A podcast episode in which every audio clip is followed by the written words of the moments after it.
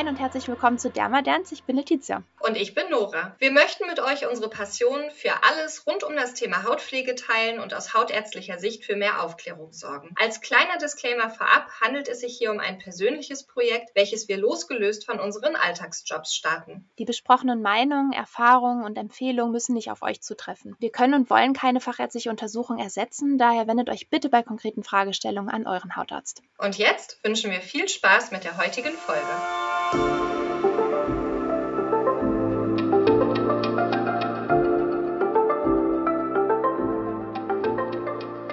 und herzlich willkommen zurück zu einer neuen Folge Dermaderns. Hallo. Und zu dem Auftakt einer neuen Staffel.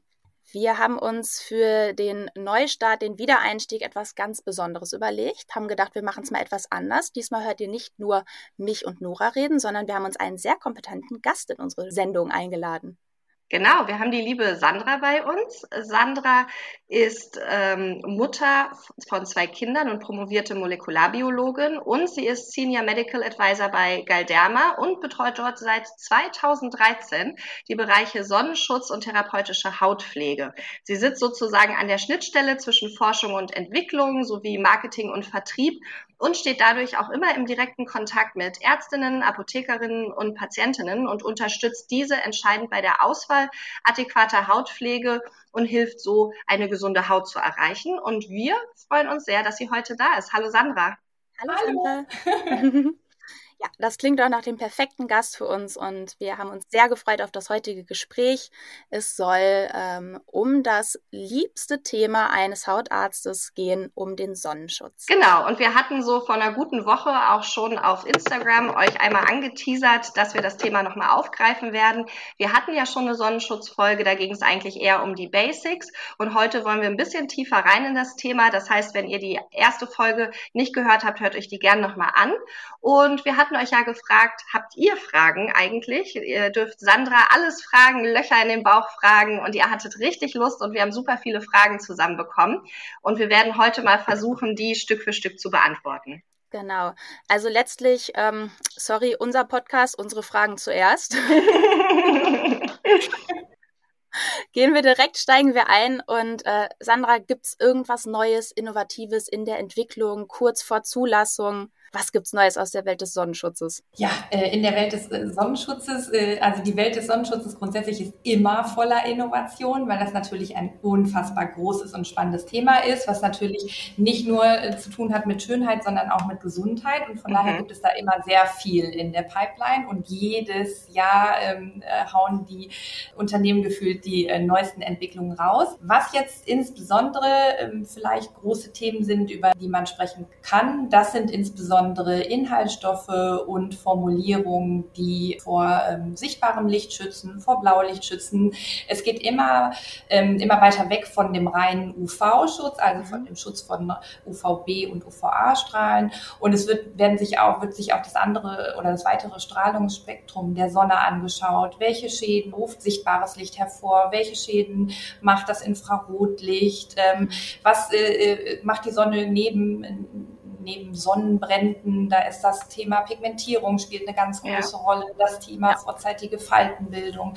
Und da gibt es unfassbar viel, was in der Pipeline ist, was an Inhaltsstoffen dann dafür natürlich sorgen soll in erster Linie, dass diese ganzen ähm, Hautschäden im besten Fall minimiert äh, werden oder gar nicht erst entstehen. Ja, ich finde das unheimlich spannend. Äh, in der letzten Folge hatte ich auch schon gesagt, ich glaube, da ist so viel noch in der Pipeline und ja. es ist einfach so ein Riesenmarkt und ich habe auch irgendwo mal gelesen, dass Pigmentierungen die neuen Falten sind, weil dieses super glatte Hautbild, was man früher wollte, mit ganz viel Filler und Botox drin, das ist gar nicht mehr ganz so in, aber eben so ein ebenmäßiges Hautbild, ohne Pigmentierung, ja. ohne Rötung und so weiter, dass das quasi einen viel jünger und frischer wirken lässt und ich glaube auch die die Firmen wären ja auch dumm, wenn sie es nicht machen würden, wenn sie nicht auf den Zug aufspringen würden. Ne? Gibt es denn irgendwas, was du schon verraten darfst oder ist das alles noch top secret und wir müssen in einem Jahr nochmal sprechen? also grundsätzlich, wenn ich natürlich hier verraten wollen, also ich würde sehr viel gerne verraten, aber da würde ich tatsächlich sagen, lass uns sprechen, äh, wenn es kurz davor ist, äh, dass wir es launchen können. Aber äh, ja, ich meine, du hast recht. Ne? Was man grundsätzlich sagen kann, ist ähm, alles das, was wirklich ähm, in Richtung äh, Antipigmentierung geht, Bright, Healthy Radiance, solche Geschichten, ne? ja. gesundes, äh, gesunde Ausstrahlung. Ähm, da gibt es unfassbar viel und äh, natürlich äh, wollen wir da auch in nichts nachstehen. Und äh, genau, haben da auch so das ein oder andere Schätzchen, ähm, was da hoffentlich dann sehr gut ankommen wird und auch natürlich mit einem gewissen Benefit dann wahrgenommen wird von den Verbrauchern und auch von den Dermatologen und auch den PTAs. Ne? Denn es ist ja auch wichtig, dass da die entsprechenden Empfehler auch ähm, die Produkte wahrnehmen und die dann an den Endverbraucher herantragen. Ja. Was sind die PTAs? Pharmazeutisch-technische Assistenten, also die, ah, okay. die Damen und Herren äh, in den Apotheken. Okay. Ähm, ja, finde ich ganz spannend, dass du gerade auch nochmal gesagt hast, die Unterschiede zwischen Ärzten, Verbrauchern, PTAs, weil tatsächlich ist es ja häufig so, dass äh, ärztlicherseits und patientenseits ganz andere Anforderungen gestellt werden. Ja. Uns ist es besonders wichtig, dass ein hoher Sonnenschutz ist, dass der ausreichend aufgetragen wird. Dem Patienten ist es eigentlich nur wichtig, dass es so komfortabel wie möglich ist und er nicht wie eine Ölsardine rumläuft. Was würdest du sagen, was sind da die Dinge, die zu optimieren sind hinsichtlich hinsichtlich der Konsumenten? Was, was kriegt ihr da für Rückmeldungen? Äh, was ist denen besonders wichtig? Was wünschen die sich anders? Mhm. Also das ist schon so, wie du tatsächlich sagst. Ne? Für einen Konsumenten ist es wichtig, dass das Sonnenschutzprodukt schnell einzieht, dass das nicht ewig auf der Haut liegen bleibt, dass sich das nicht fettig anfühlt, dass das die Kleidung nicht verfärbt, halt so alltägliche Dinge, ne? dass es vielleicht ein mattes Hautgefühl macht, noch Zusatzbenefits bietet, wie Feuchtigkeitsspendende Wirkung, gegebenenfalls Anti-Aging-Effekt. Und genau, für den Dermatologen ist es wichtig, ne, primär der Schutz vor Hautkrebs, also primär der Schutz vor der UVB und der UVA-Strahlung. Und die Unternehmen haben dann natürlich die Verantwortung, beides miteinander zu verknüpfen, indem sie halt beide Anforderungen in intelligente Formulierungen packen, die sowohl galenisch äh, angenehm sind, ähm, als auch den entsprechenden Schutz bieten. Ne? Und dann hat man natürlich beides, wenn sich ein Produkt angenehm auf der Haut anfühlt, dann benutzt der Verbraucher das natürlich viel lieber als ein Produkt, das sich fettig anfühlt. Ne? Ja. Ähm, und dann benutzt er das auch in ausreichenden Mengen. Ne? Und dann hat der Verbraucher was davon natürlich und dann hat aber auch der der Dermatologe mit seiner Empfehlung was davon, weil dann natürlich der entsprechende Schutz aufgetragen wird. Denn ähm, ja, wie ihr das auch schon in eurem ersten äh, Sonnenschutz-Podcast erzählt habt, den habe ich natürlich auch gehört. Ah, sehr gut, danke, danke. ähm, kommt es ja insbesondere auch darauf an, wirklich die adäquaten Mengen aufzutragen, ne? denn dadurch ähm, steht und fällt halt der Lichtschutz. Ne? Man muss nicht denken, wenn man sich das halt dünn äh, eincremt, dass man dann den Lichtschutz aufgetragen hat, der aus der, auf der Packung ausgelobt ist. Das ist leider, leider nicht so. Und deshalb ist es insbesondere auch schwierig, zum Beispiel bei getönten Produkten. Ne? Da kommen ja. immer neue Formulierungen ja auch hinzu. Ja. Es ist sicher schön, auch getönte Formulierungen ähm, zu haben, aber die Verbraucher neigen dazu, getönte Formulierungen dünner aufzutragen, als sie, äh, als sie eigentlich sollten. Und deshalb, ah, und auch bei Sprays und bestimmten Darreichungsformen, da bin ich nie ein Freund von. Da rennst du bei mir offene Türen ein. Also wirklich. ich, also ich könnte gerade so richtig, ich nick die ganze Zeit, sieht ja keiner, weil es ist wirklich so, dass wenn äh, neue Produkte präsentiert werden und dann sind die immer alle pigmentiert fürs Gesicht, dann sage ich selber, also A, ist die, ist die Pigmentierung der Haut von so hell bis so dunkel, gibt so viele Nuancen,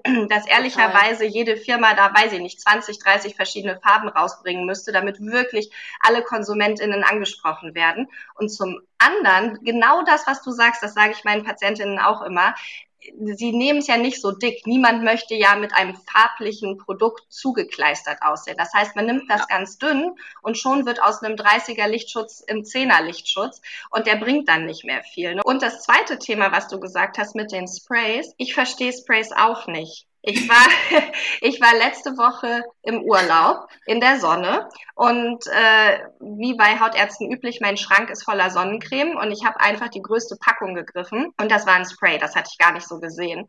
Und ich fand es im Auftragen super nervig. Ich habe es mir dann immer in die Handinnenfläche gesprüht und ich hatte das Gefühl, mhm. dass das von der Wirksamkeit einfach nicht so gut war wie die sonstigen Produkte. Ich weiß nicht, ob das Einbildung war oder so, aber ich habe das Gefühl, beim Nachsprühen am Strand ist die Hälfte in in die Luft geflogen und nur ein kleiner Teil bei mir auf dem Körper gelandet. Und ich habe so fleckig an manchen Körperstellen auf einmal einen Sonnenbrand gehabt und habe mich so geärgert, weil ich habe wirklich diese 200 Gramm Tube in drei Tagen verbraucht. Also ich habe ohne Ende gecremt und trotzdem an manchen Stellen ist es irgendwie nicht da gelandet, wo es sollte. Also hat mich als Verbraucherin in diesem Moment super genervt. Ja, das ist genau das, was du sagst. Ne? Also das sind meistens sind es auch Anwenderfehler, weil diese Sprays natürlich, also abgesehen davon, dass sie nicht die entsprechende Schichtdicke bieten, um mhm. diesen adäquaten Schutz zu haben. Und das ist genau wie du sagst, die, der Verbraucher empfindet es so, ich sprühe mir das auf die Haut auf, am besten noch zwischen Tür und Angel. Ich bin schon zum Strand gegangen, da ist es meistens eh schon zu spät. Ne? Ja, ähm, dann sprühe ich das auf, dann ist es windig, die Hälfte geht verloren. Du hast es intuitiv richtig gemacht. Man sollte es, wenn, in die Handfläche sprühen mhm.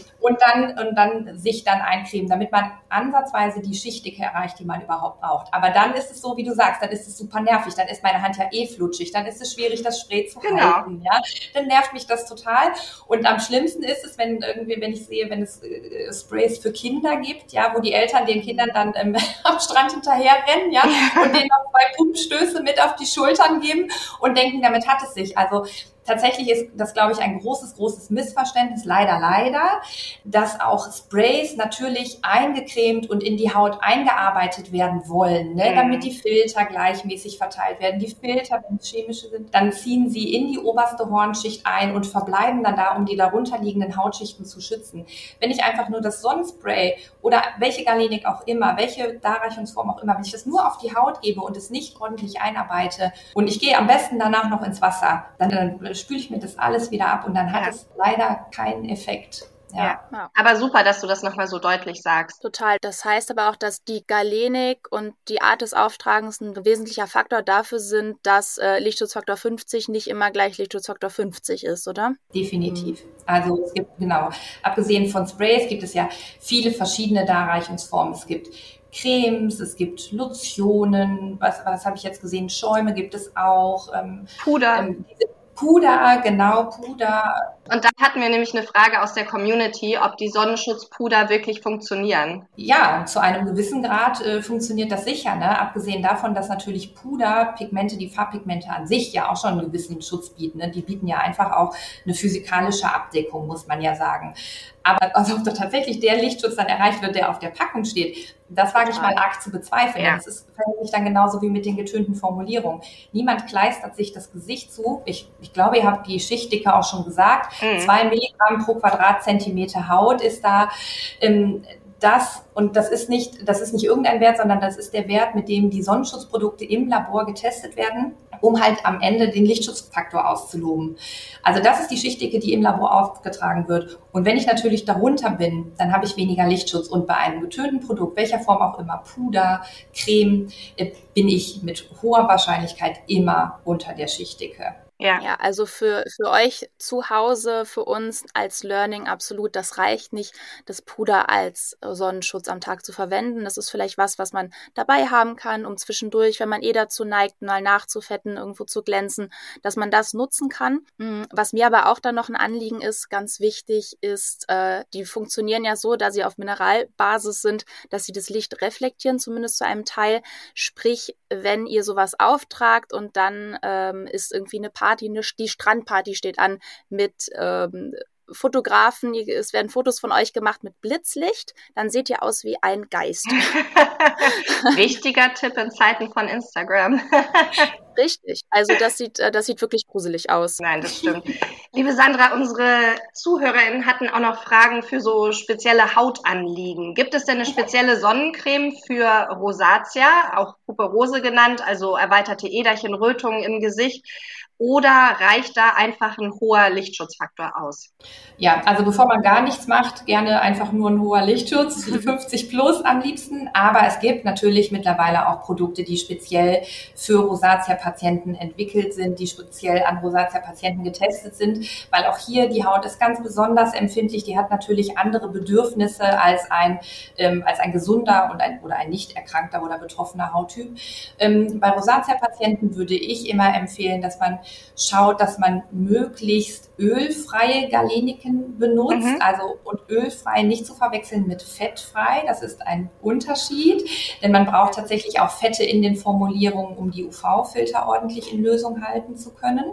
Mhm. Das braucht man, deshalb kann, kann ein Sonnenschutz eigentlich gar nicht ähm, komplett fettfrei sein, denn die Filter sind fettliebend, das heißt, man braucht die ja, um die äh, überhaupt ähm, in Lösung zu halten. Aber man kann natürlich in der chemischen Struktur der Filter schauen, sind das Filter, die sich auch, äh, oder sind das ähm, Lipide, nicht Filter, sondern Lipide, die sich fettig anfühlen oder die nicht so ein fettiges Hautgefühl hinterlassen. Ja. Und da ähm, tatsächlich wählt man dann häufig ähm, Silikonverbindungen, einfach weil die strukturell anders aussehen als zum Beispiel klassische Öle wie, ähm, ja, wie Shea Butter oder Sonnenblumenöl. Ne? Mhm. Nichts gegen Sonnenblumenöl per se, ähm, das ist ein großartiges Öl, aber bei Sonnenschutz ist es so, dass in Kombination mit der UVA-Strahlung insbesondere diese chemischen Verbindungen anders reagieren und dann zu Pickelchen zum Beispiel führen, zu juckenden Ausschlägen. Das versucht man natürlich insbesondere zu vermeiden bei Rosatia Rosacea-Patienten. Und wenn man da Silikonverbindungen nimmt, die halt strukturell anders aufgebaut sind, dann kann man diese Wechselwirkung mit der UV-Strahlung vermeiden. Gleichzeitig hat man eine Lipidphase, die die Filter in Lösung hält und bietet ein angenehmes Hautgefühl, das nicht so fettig ist. Und der Rosacea-Patient kann es dann tatsächlich auch gut auftragen, ohne dass er für sich das Gefühl hat, das ist zu reichhaltig, das fühlt sich nicht gut an. Ich habe mhm. das Gefühl, das liegt so schwer auf der Haut, ne? das macht einen Hitzestau. Da gibt es ja auch ganz unterschiedliche Trigger. Ja. Genau. Wäre das denn dann auch eine Sonnencreme, die für Menschen geeignet ist, die Unreinheiten haben oder Pickelchen? Das war auch eine Frage aus der Community, was diese Leute am besten für Sonnenschutzprodukte nehmen können. Ja, auch da würde ich auch tatsächlich zur äh, gleichen Formulierung hin tendieren, mhm. ne? also auch möglichst ölfrei und ähm, schauen, bei äh, fettiger Haut vielleicht noch, dass man ähm, mattierende Substanzen mit hinzugibt. Mhm. Ne? Also Inhaltsstoffe, die so ein bisschen den überschüssigen Talg von der Haut absorbieren, das gibt es auch, so dass man dann zusätzlich noch ein mattes Hautgefühl hat. Ne? Das kann man. Äh, also hier dürfte dann tatsächlich auch mal Alkohol mit drin sein. Ja. Ja, ja also ich muss sagen, äh, bei Sonnencreme, ich neige auch manchmal dazu, so kleine Pickelchen dazu entwickeln. Und ich hatte jetzt in meinem Urlaub, wo das die Körper Körpersonnencreme mich enttäuscht ist, hatte ich aber für das Gesicht ein ähm, Produkt dabei, was äh, speziell eben, was du genau alles, was du sagtest, ölfrei und so ein bisschen mattierende äh, Substanzen mit drin und so. Und das fand ich genial. Ich hatte eigentlich gedacht, okay, den Rest lasse ich im Urlaub, damit mein Koffer nicht so schwer ist. Und ich habe es mit zurückgenommen äh, weil die Tube noch nicht leer war und weil ich das Produkt so toll finde und habe es natürlich heute auch drauf. Und da habe ich vorher gar nicht so sehr drauf geachtet, weil ich jetzt keine riesigen Probleme mit der Haut habe. Aber das war so angenehm. Also deswegen super, dass du es gerade nochmal erklärt hast. Ja, eine Frage war dann auch noch, ob man speziell bei unreiner Haut auch häufiger nachcremen muss. Macht das einen Unterschied? Mm, nee, das würde ich nicht sagen. Ich würde da, das ist ein, wirklich ein ganz individueller Faktor. Ne? Mm. Ich würde nicht per se sagen, nur weil du unreine Haut hast, musst du dich häufiger eincremen. Ähm, das hat viel damit zu tun, ob jetzt jemand irgendwie schwitzt und dann vermehrt sich den Schweiß zum Beispiel aus dem Gesicht reibt ne? und damit natürlich auch Produkt abträgt. Aber das ist ja unabhängig vom Hauttypen. Ne? Und dann würde ich immer sagen, okay, ja. dann creme bitte noch ein sicherheitshalber nochmal nach, aber würde ich nicht ähm, bei unreiner Haut per se sagen. Okay. Ähm, Sandra, du hattest vorhin ein Thema schon mal ganz kurz angesprochen und zwar die Eltern, die ihren Kindern mit dem Sonnenschutzspray hinterherrennen. Auch da haben wir ein paar Fragen aus der Community bekommen, die zusammengefasst alle im Endeffekt dasselbe fragen, nämlich welche Sonnencreme am besten für ganz, ganz kleine Kinder, das heißt ein Jahr oder jünger sogar, welche Konsistenz sollte da am besten verwendet werden, brauchen die mehr Sonnencreme und so weiter. Also quasi Thema Sonnenpflege, äh, Sonnenschutz und kleine Kinder. Oh mein Gott, wir können fast einen eigenen Podcast über dieses Thema machen. Es ist, ich weiß nicht, wo ich anfangen soll. Also zu, zum einen fangen wir vielleicht mal beim Alter an. Ne? Es ist natürlich wichtig, Kinder ähm, ab einem gewissen Alter vielleicht im Idealfall erst der Sonne auszusetzen. Ja. Ne? Also ja. Äh, häufig lese ich, dass Produkte halt irgendwie ab Geburt oder ab dem dritten Lebensmonat oder sowas anzuwenden ist. Ich finde, das ist immer sehr trügerisch, ne? denn ja. ähm, Kinder in, ab diesem Alter gehören einfach noch nicht in die Sonne. Diese kleinen Würmchen ähm, gehören nicht in die Sonne, die gehören in den Schatten, die gehören in geschlossene Räumlichkeiten und äh, die werden mit Textilien Schutz versehen, sprich lockere Kleidung, dicht gewebt, am liebsten liebsten dunkel, ja, mhm. ähm, nicht helle Kleidung, sondern dunkle, dicht gewebte Kleidung. So sollte das nicht möglich sein oder ich habe mein Kind im Tragetuch ähm, und ich äh, habe wirklich irgendwie noch Angst, äh, dass da vielleicht die Sonne an ungeschützte Hautstellen kommt, dann, wenn die Kinder unter sechs Monate sind, schauen, dass man einen mineralischen Sonnenschutz verwendet. Also einen Sonnenschutz, wo die Filter nicht in die Haut einziehen, sondern mhm. wo sie auf der Hautoberfläche liegen bleiben. Und da muss man sich das vorstellen, dann reflektieren die wie so kleine Spiegel. Aber auch da muss man schauen, wenn ich die Hände von so einem kleinen Würmchen eincreme und der lutscht sich das ab, habe ich am Ende auch ja. nichts gewonnen, ne? dann muss ich so ein bisschen so eine Nutzen-Risiko-Abwägung machen und dann würde ich sagen, dann kann man es auch gerade lassen, denn bevor der da permanent das Sonnenschutzmittel lutscht und ich ja. dann auch keinen Schutz wieder habe, das ist Quatsch. Ab dem sechsten Monat oder wenn die Kinder dann so ab neun Monate so ein bisschen anfangen, mobiler zu werden ne, und dann vielleicht so ab dem ersten Lebensjahr dann auch anfangen zu laufen, kann man schon dazu übergehen, auch ähm, Sonnenschutzmittel mit chemischen Filtern äh, zu verwenden. Da äh, gibt es natürlich individuelle Unverträglichkeiten, da muss man immer schauen. Ja, also grundsätzlich kann jeder gegen jedes Produkt allergisch sein. Mhm. Man muss halt gucken mhm. und sich so ein bisschen rantasten. Aber wenn Produkte für Kinder explizit entwickelt wurden, dann haben die auch in der Regel wurden die auch bei Kindern getestet, sind sehr verträglich. Was ich als Darreichungsform empfehlen würde, ist halt am liebsten eine Lotion. Mhm. Eine Lotion aus dem Grund, also wir haben gerade schon über die Sprays gesprochen, abgebrochen. Die Sprays werden in der Regel nicht sorgfältig genug aufgetragen, nicht richtig aufgetragen, nicht frühzeitig genug aufgetragen. Ähm, auch diese Roller, die man so kennt, viel zu dünn von der Schichtdicke her. Bei einer Lotion hat man den Vorteil, man ist gezwungen, das Produkt einzuarbeiten in die Haut. Ja, also man muss das eincremen, man muss die Filter verteilen, die ziehen in die Hautoberfläche ein und schützen. Und eine Lotion ist aber einfacher zu verteilen als zum Beispiel eine feste Creme, mhm. ja, wo das Verteilen dann irgendwie aufgrund der Galenik auch schwierig ist. Ne? Dann, ich meine, wir kennen das alle. Ja, die Kinder springen dann von rechts nach links. Man hat eh Stress. Da will man dann nicht noch Ewigkeiten an jedem Arm und an jedem Bein rumzerren und dann fühlt sich das für das Kind auch nicht besonders angenehm an. Also da muss man einen ganz guten Kompromiss finden. Es gibt sehr viele Kinderlotionen, die das aber bieten, die das, ähm, die das bringen.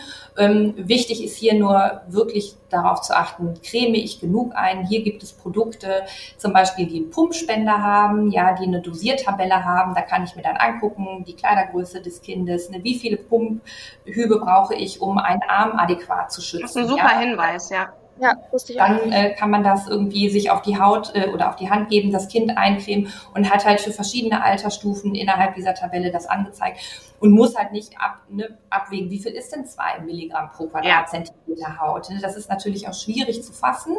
Da gibt es den einen oder die ein oder andere Eselsbrücke sehr wohl. Hast du eine?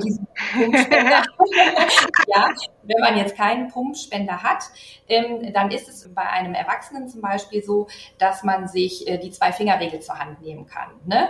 Ähm, dass man halt äh, schaut, äh, den Mittelfinger und den Zeigefinger von der Fingerspitze bis zum Handrücken. Ne? Und dass man diese Menge dann nimmt, um zum Beispiel einen Arm einzucremen mhm. oder das Gesicht oder und so weiter. Ne? Ähm, das ist für einen Erwachsenen allerdings gedacht. Für Kinder ist es schon wieder schwierig natürlich. Ne? Denn jetzt mhm. stelle ich mir vor, ich nehme nehme die, die Hand meines Kindes, ne, gebe dem das Produkt auf die Finger, damit das die adäquate Menge ist, nehme das dann wieder ab, damit ich das ja habe, um zu können. das ist natürlich schwierig. Ne? Ja. Ich kann mir, also ich meine, als Mutter, man kennt ja dann auch hinterher vielleicht so ungefähr die Menge, aber es ist schwierig abzuschätzen. Und da ist so ein Pumpspender mit Dosiertabelle eine wirklich, wirklich gute Hilfe. Ne? Und ich äh, habe ja. diese Dosiertabelle dann im besten Fall immer dabei, weil die dann so Produkt Ach so, ja, das klingt natürlich super. Und ich finde es auch ganz wichtig, was du gesagt hast, äh, dass eben die Kinder eigentlich, wenn sie so klein sind, noch nicht in die Sonne gehören oder wenn man einen Urlaub halt schon gebucht hat oder irgendwo wohnt, wo es sehr sonnig ist, dass die Kinder sich bitte primär im Schatten aufhalten, dass die trotz Sonnencreme lange Kleidung tragen, vielleicht UV-Schutzkleidung, dass die ein Mützchen aufhaben und so weiter. Also das finde ich auch ganz, ganz wichtig, dass du das nochmal gesagt hast, weil ich glaube, manche denken dann auch, oh, jetzt habe ich mein Kind eingecremt, jetzt kann das mit mir hier fünf Stunden am Strand liegen und dann sehen wir die kleinen Würmchen mit Sonnenbrand in der Praxis und die Schäden, die da gesetzt werden in der Haut, die sehen wir dann 10, 20, 30 Jahre später und äh, ja, das ist dann nicht mehr so schön für die Patientinnen. Weil, was mir da auch noch, äh, also das ist so übergreifend dann, wenn die dann so schön dick schmierig eingecremt sind, wie es sein soll. Wie kriegt man das denn dann abends wieder ab? Ich kann ja nicht anfangen mit dem Double Cleansing bei dem Kleinen. ähm, in der Regel äh, reicht das tatsächlich, wenn man ein Reinigungsprodukt benutzt, mhm. ähm, das auch ein eine gewisse Lipidphase hat, ne? das auch mhm. quasi einen rückfettenden Effekt hat. Das kann man benutzen. Und wenn das zu schwierig ist, dann äh, versucht man das gerne auch mal mit herkömmlichem Babyöl. Ah ja, das okay. ist ne, um das dann abzunehmen. Ähm, aber das ist eigentlich auch wirklich eher ein Problem bei sehr festen Emulsionen, ne, bei Emulsionen, die ähm, wirklich diese mineralischen Filter haben. Die sind meistens eher fest. Ne? Und da hat man häufig abends den Eindruck, oh Gott, mein Kind sieht ja noch immer aus wie ein Harlekin. Ne? Das will ich jetzt aber nicht mehr. Das ist eher das Problem. Bei diesen herkömmlichen Formulierungen ist das eher nicht so. Aber ich möchte noch einmal zurückkommen, kurz, Nora, auf das, was du gesagt hast, ähm, mit den Schäden, die halt früh gesetzt werden und die mhm. ihr dann äh, äh, seht tatsächlich. Es gibt auch Studien dazu, dass halt fünf Sonnenbrände in der frühen Kindheit und Jugend das Hautkrebsrisiko um bis zu 80 Prozent erhöhen. Ja. Ja. Und das ist wirklich eklatant. Ne? Und ich meine, ein Sonnenbrand wird tatsächlich auch von vielen nicht als Sonnenbrand wahrgenommen, weil sie ja. sagen, oh, die Haut ist ein bisschen rot. Aber ja, das ist auch schon ein Sonnenbrand. Das ist eine Reaktion auf die Sonne und das wäre dann Nummer eins. Total. Ne? Und, und das, das, ist einfach genau das, was du sagst. Letzte Woche am Strand neben mir so, oh, jetzt bin ich rot, aus rot wird braun. Also wie oft oh. ich das schon gehört habe, aus rot wird braun. Ja, das, was verbrannt ist, wird irgendwann, hat es eine Hyperpigmentierung, also zu viel Pigment wird bräunlich und dann irgendwann ist man auch wieder blass. Der Sonnenbrand hält nicht für immer, das ist schon richtig. Ja. Aber es ist genau das, den Leuten ist es nicht bewusst. Und ich sage meinen Patientinnen in der Praxis auch immer, es ist ja, wenn die kommen mit Hautkrebs, es ist ja nicht letztes Jahr die Sonne, die das ausgelöst hat. Es ist ja nicht so, dass ich mich heute verbrenne und übermorgen sitze ich beim Hautarzt und zeige dem meine Stelle und sage, hier, ich glaube, ich habe Hautkrebs, sondern das kommt über Jahrzehnte und das ist das Gefährliche, weil im ersten Moment tut uns die Sonne so gut, die schüttet Glückshormone aus und es ist so schön warm und es ist fantastisch und dann findet man sich braun vielleicht auch noch ein bisschen hübscher und äh, denkt so, ach, was soll das schon machen? Das mache ich doch schon seit fünf Jahren, da ist da noch nichts. Ja, aber dann nach 20, 30 Jahren sage ich, schönen guten Tag, jetzt wollen wir mal den Hautkrebs angehen. Ne? Und das ist natürlich das, was den Leuten echt bewusst ist. Manchmal sagt man noch nicht mal schönen guten Tag, sondern hat nur die Tür aufgemacht. Also das ist... Äh oh Gott. Ja, und das ist genau das. Und selbst wenn jemand das große Glück hat, trotz exzessiven Sonnenbadens keinen Hautkrebs zu bekommen, so wird der einfach frühzeitig altern an der Haut, äh, wird Pigmentflecken bekommen, geplatzte Äderchen bekommen, so eine, ich nenne das immer Buntscheckigkeit der Haut, helle, dunkle Flecke, rote Flecke. Und die sehe ich dann trotzdem, weil die kommen dann und sagen, oh, was kann man denn da jetzt machen? Ne? Mhm. Und Vorsorge ist ja immer besser als Nachsorge. Ja, ich finde, das ist eigentlich eine sehr, sehr gute Zusammenfassung. Vorsorge ist besser als Nachsorge. Unbedingt. Wear your sunscreen. ja, bitte. bitte. Liebe Sandra, ganz, ganz, ganz herzlichen Dank. Also mir hat es super viel Spaß gemacht. Letizia nickt auch ganz toll. Ja, es total. war toll, mal von der anderen Seite, nämlich von der Pharma-Seite, einen Einblick zu bekommen. Und ich finde es auch toll, mit welcher Leidenschaft du deinen Job machst. Das merkt man richtig, ja. dass es dir wirklich darum geht, gute Produkte mitzuentwickeln und sinnvolle Formulierungen zu finden und immer was Neues zu machen. Und ich hoffe sehr, dass wir uns in einem Jahr oder so nochmal hören. Total. Also ich glaube, wir hätten jetzt schon zwei, drei Stunden noch länger quatschen. Ja, total. Wir mussten uns jetzt wir mir gegenseitig so, okay, komm, jetzt ist Schluss, sonst hören die Leute irgendwann nicht mehr zu. Nee, vielen, vielen herzlichen Dank. War super spannend. Äh, wir haben hoffentlich alle was gelernt, ich auf jeden Fall. Und freue mich sehr auf ein Wiederhören. Auf jeden Fall. Wir hoffen, dass es euch ZuhörerInnen auch gefallen hat. Ja, lasst uns gerne Feedback da, entweder auf unserem Instagram-Kanal derma-derns oder auch bei Zetafil auf dem Kanal und sagt uns, was hat euch gefallen, was wollt ihr demnächst vielleicht mal hören und wir freuen uns immer über Feedback. Super, vielen herzlichen Dank. Dann euch beiden noch einen schönen Tag und bis ganz bald. Euch auch. Tschüss. Macht's gut. Tschüss.